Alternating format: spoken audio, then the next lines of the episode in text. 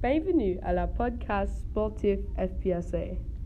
Oui, on a un débat intéressant aujourd'hui. Je pense que les athlètes collégiaux doivent être payés. Par contre, je pense qu'ils ne doivent pas être payés. On va avoir un maximum de deux minutes pour discuter nos opinions.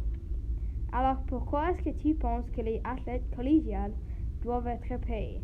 Les deux minutes, les deux minutes commencent maintenant. Premièrement, les joueurs sont partis, partis de NCAA, qui reçoit 11 milliards de revenus chaque année. Ça, c'est plus que LNH et NBA, qui sont les ligues professionnelles. La NCAA dit que les athlètes sont les étudiants qui participent dans une activité extracurriculaire. Mais vraiment, c'est un travail. Un joueur de football consacre 43 heures par semaine pour son sport. Ça, c'est plus que la moyenne d'heures de travail qui est 40 heures par semaine. Ces athlètes doivent manquer les cours pour les jeux qui sont un profit pour le NCAA. Les athlètes extraordinaires l'affectent la partie académique de l'université.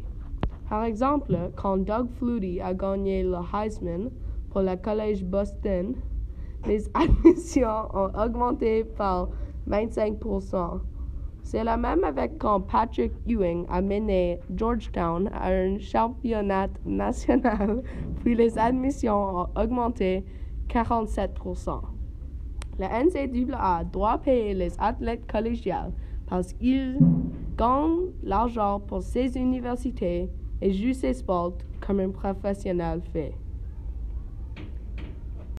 Je ne suis pas d'accord avec ton opinion. Ben, tu as deux minutes pour expliquer ton opinion. Pour commencer, les athlètes collégiales ont déjà eu une bourse d'études qui est beaucoup d'argent, qui veut dire qu'ils sont pratiquement déjà payés. Jouer au sport collégial est un privilège.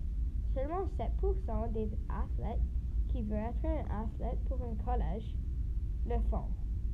Puis seulement 2% de ces athlètes jouent pour une école division 1. Ça veut dire que, les sports collégiales sont un privilège.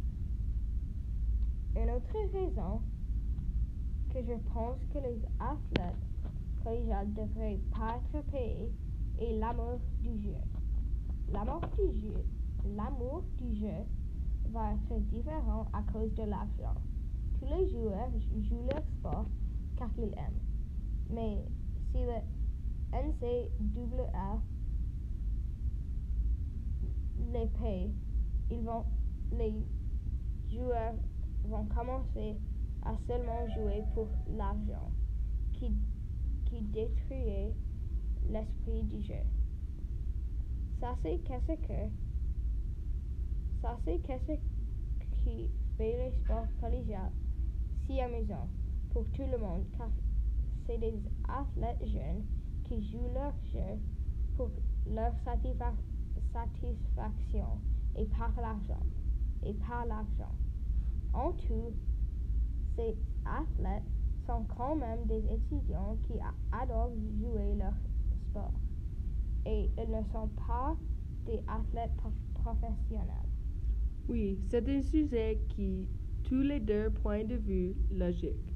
Je pense qu'on espère que le NCAA trouve un compromis où les athlètes reçoivent la bonne reconnaissance pour qu'ils font pour l'université et NCAA et ils maintiennent l'esprit de sport collégial. Oui, moi aussi.